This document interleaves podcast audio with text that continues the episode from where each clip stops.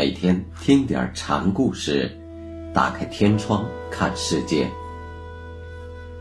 禅宗登陆一节，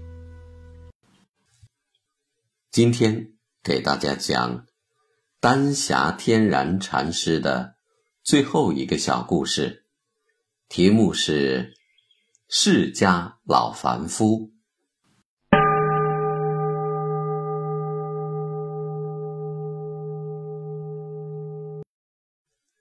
天然到丹霞山去开山住寺，是在他出世以后较长一段时间的事。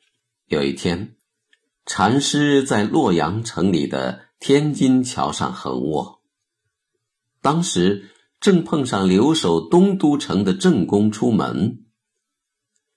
郑公见大白天桥上卧着个光头僧人，便呵斥他起来。天然理都不理。正宫让手下的人去问原委。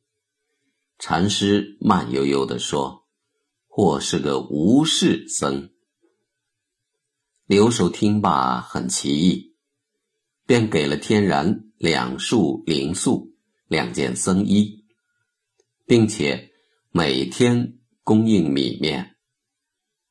洛阳的人由此。皈依的人很多。到宪宗元和十五年，禅师对门人说：“我想找个灵泉幽僻的地方送终了。”门人齐敬便给禅师在南阳的丹霞山补了一块宝地，造了庵，禅师便住进去了。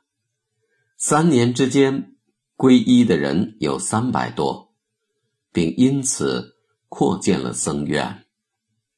现在有了禅堂了，天然便也上堂说法。不过他既不讲心，也不讲佛，更不讲即心即佛，非心非佛，倒开了喝佛骂祖的先例。一次上堂开法说。你们这些混家，个人屁股底下都有个座子挨着地，这就行了。禅可是你们得解脱的工具，哪里有什么佛可成？佛这个字，我最不喜欢听了。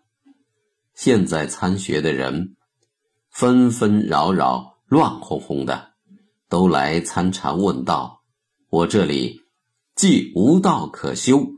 也无法可证，一饮一啄各自有份，不用疑虑，方方面面处处都有。你们如果认识到释迦牟尼不过是个老凡夫，你们就能自取正道了。他本就是个瞎子，再领着你们一大帮人入了火坑，那才坏事儿呢。夜里按双路。再采若为生，他们在那里游戏，你们还当真？没事儿，散了吧。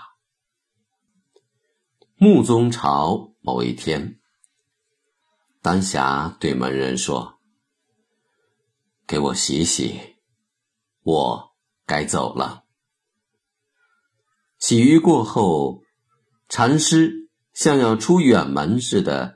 戴好了斗笠，穿好了衣服、草鞋，拄杖出门，足一落地，就远迹了。